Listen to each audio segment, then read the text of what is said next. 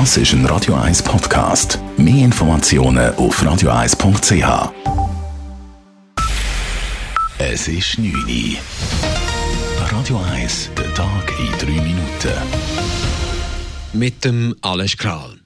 Wahlen und Appelle prägten den Start der neuen Legislatur im Bundeshaus. Im Nationalrat sprach zur Eröffnung der Wintersession mit den neu zusammengesetzten Räten der jüngste Vertreter in der Großen Kammer, der 25-jährige Zürcher FDP-Nationalrat André Silberschmidt.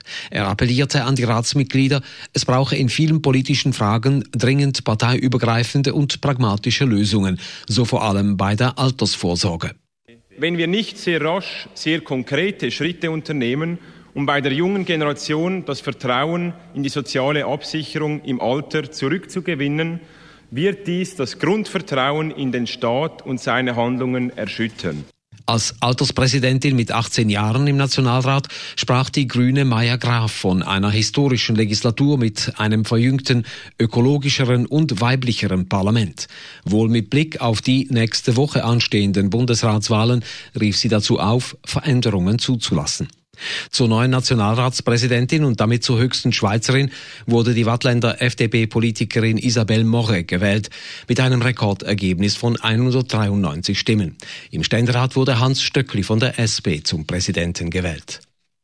In den Räten fielen auch bereits erste Entscheide. Der Nationalrat steht nun entgegen früheren Beschlüssen hinter einer Neuregelung der Transparenzvorschriften für Bundeshauslobbyisten. Eine Allianz aus SP, Grünen und GLB sprach sich zusammen mit Stimmen der FDP dafür aus, über Regeln für den Zugang von Lobbyisten zum Parlament zu diskutieren. Der Ständerat beschloss als Zweitrat, dass Betreiber von Wasserkraftwerken bei Konzessionserneuerungen künftig weniger Umweltmaßnahmen ergreifen müssen, als dies heute der Fall ist. In der Schweiz sind mehr als 100.000 Kinder von Armut betroffen und 300.000 Kinder und Jugendliche sind armutsgefährdet. Besonders betroffen sind Kinder von Working Poor Familien und von Alleinerziehenden, berichtete heute das Hilfswerk Caritas. Dies sei eine schockierende Zahl, sagt Stefan Gribi von der Caritas. Die Kinder würden die Armut jeweils sehr direkt spüren und dies habe Folgen dass man eben vielleicht weniger Kontakt hat, vielleicht auch weniger an kulturellen Veranstaltungen kann teilnehmen als Kind und all das trägt dazu bei, dass man es schwieriger hat, sich in dieser Gesellschaft zurechtzufinden. Außerdem würden Kinder ausgegrenzt und hätten auch nicht die gleichen Chancen auf Bildung. Caritas Schweiz fordert vom Bund ein Rahmengesetz zur Bekämpfung der Kinderarmut. Dieses soll die Kantone verpflichten, armen Familien Ergänzungsleistungen zu zahlen. UNO-Generalsekretär Antonio Guterres hat die Weltgemeinschaft zu deutlich mehr Maßnahmen gegen die Erderwärmung aufgerufen. Was bisher getan worden sei, würde bei weitem nicht ausreichen, sagte Guterres bei der Eröffnung der Weltklimakonferenz in Madrid. Wenn die Menschen ihre Art zu leben nicht bald änderten, sei das Leben an sich gefährdet. Die Staaten müssten zeigen, dass sie den politischen Willen haben, etwas zu tun, und zwar heute und nicht erst morgen. Die Klimakonferenz in Madrid dauert noch zehn Tage. Ziel ist unter anderem, Klimaschutzpläne für das nächste Jahr zu entwickeln.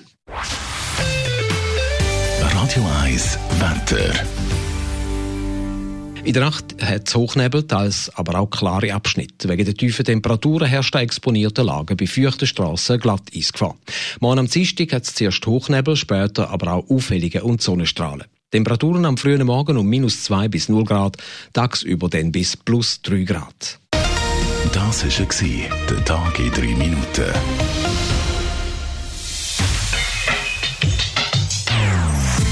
Non-Stop Music auf Radio 1. Die besten Songs von allen Zeiten. Non-Stop. Radio 1.